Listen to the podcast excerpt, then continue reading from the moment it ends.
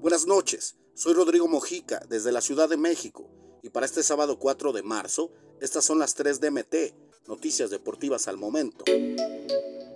Arranque a lo campeón. El vigente monarca de la Major League Soccer, Los Ángeles AFC, arrancó este sábado su defensa del título, con una victoria 3-2 ante los Portland Timbers, con goles de Giorgio Chiellini, Guado Opoku y del mexicano Carlos Vela, de penalti, tras el aplazamiento por las fuertes lluvias de su partido de la primera jornada, un duelo muy especial ante sus rivales angelinos del Galaxy, el LAFC debutó en la temporada 2023 de la MLS con un partido como local ante el Portland. El bombardero también registró una asistencia en el encuentro. Todo por el fútbol. Aquella estampa de César Villaluz como elemento de Cruz Azul, abandonando el campo durante la final ante el Toluca en el estadio Nemesio 10, es la que el colectivo futbolero siempre trae a su memoria cuando se hace referencia al canterano celeste. Y es que un joven que apuntaba como uno de los grandes prospectos del fútbol mexicano, después de aquel encontronazo, no volvió a ser el mismo, y lo que siguió fue deambular sin un rumbo fijo en los llanos de México, España y Centroamérica.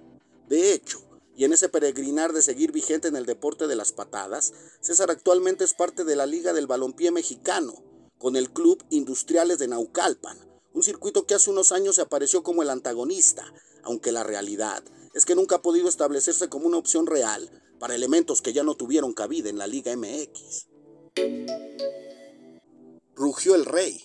El León llevó el sufrimiento de conseguir la victoria 2-0 hasta los últimos minutos del partido contra el Atlético de San Luis, que había resistido todos los embates del conjunto local, pero finalmente su valla fue vencida con un golazo de chilena, gracias a Brian Rubio, que consiguió su primer gol con la fiera.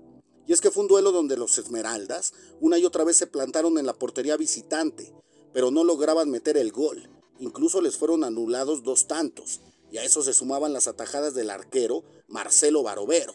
Pero en los minutos de compensación todo cambió. No olvides suscribirte para recibir la información deportiva más relevante del momento. Esta y todas las noticias las puedes encontrar en mediotiempo.com y en todas sus redes sociales.